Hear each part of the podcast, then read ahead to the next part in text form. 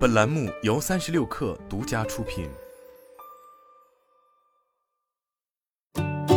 本文来自界面新闻，作者于浩。在直播时唱歌的主播们要小心了。近日，斗鱼签约游戏主播刘某在直播过程中演唱了《向天再借五百年》，随后被该歌曲的著作权人、著名作曲家张洪光起诉，并索赔十万元。刘某对此颇感意外，并表示以后不会随便唱歌。我在此郑重道歉，我确实没想用作商业用途，并未想通过唱歌积攒财富。如果需要赔偿，我也会积极配合。七月七日，刘某发文表示，经过与版权方律师的友好沟通，已获取词曲作者的谅解。版权方律所也发布声明函称，代表委托人与刘某武汉斗鱼网络科技有限公司针对索赔事宜已达成一致意见，呼吁让尊重版权成为一种习惯。正如声明函中所指出，因歌曲被演唱向主播索赔，看似有些小题大做，但本质上是一种对作曲家著作权的保护行为。起诉方张红光此前在回应中也强调。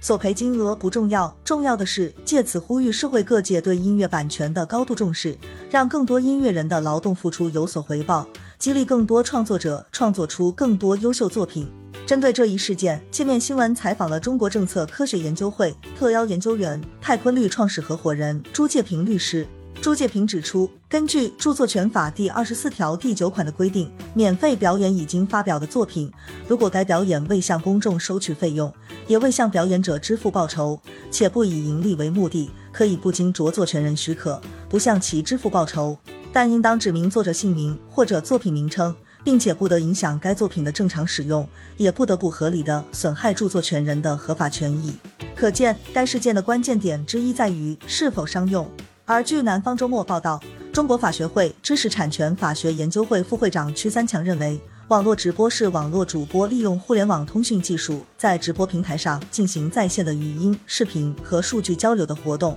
从法律性质上看，网络直播是一种带有表演成分的商业活动。至于十万元的索赔力度是否合理，朱介平表示需要考虑两个方面：一是该事件是否构成侵权；二是如果构成侵权，如何赔偿。赔偿方面主要的依据是证明侵权人的获利情况、被侵权人的损失。如果都无法证明的，可按法定赔偿的标准来主张。直播时播放歌曲被判侵权，此前也存在相似判例。据中国裁判文书网发布的判决书显示，二零一六年十一月至二零一九年八月期间，包括冯提莫。在内的十二位网络主播在斗鱼直播间内在线直播的过程中，表演了歌曲《小跳蛙》。法院判决被告武汉斗鱼网络科技有限公司赔偿原告北京麒麟同文化传播有限责任公司经济损失三万七千四百元和律师费支出一万两千元。除音乐作品之外，直播平台上的内容还可能涉及视频、文字等其他媒介形式的作品，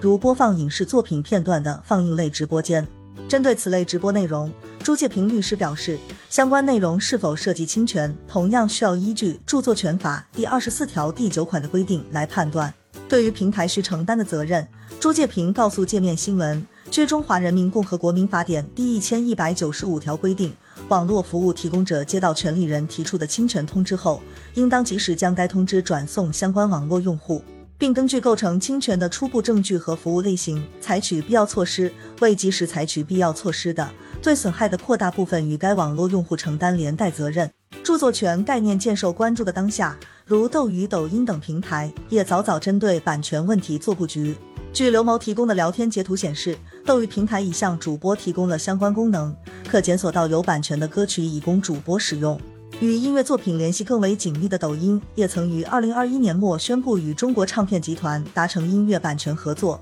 据抖音方面披露，截至二零二一年十一月，抖音已与两千多家音乐版权方建立合作。此次事件也有助于提醒主播强化对音乐版权的认识。刘某在后续直播中便表示，直播也是属于商业范畴，唱歌之前一定要经得别人的许可。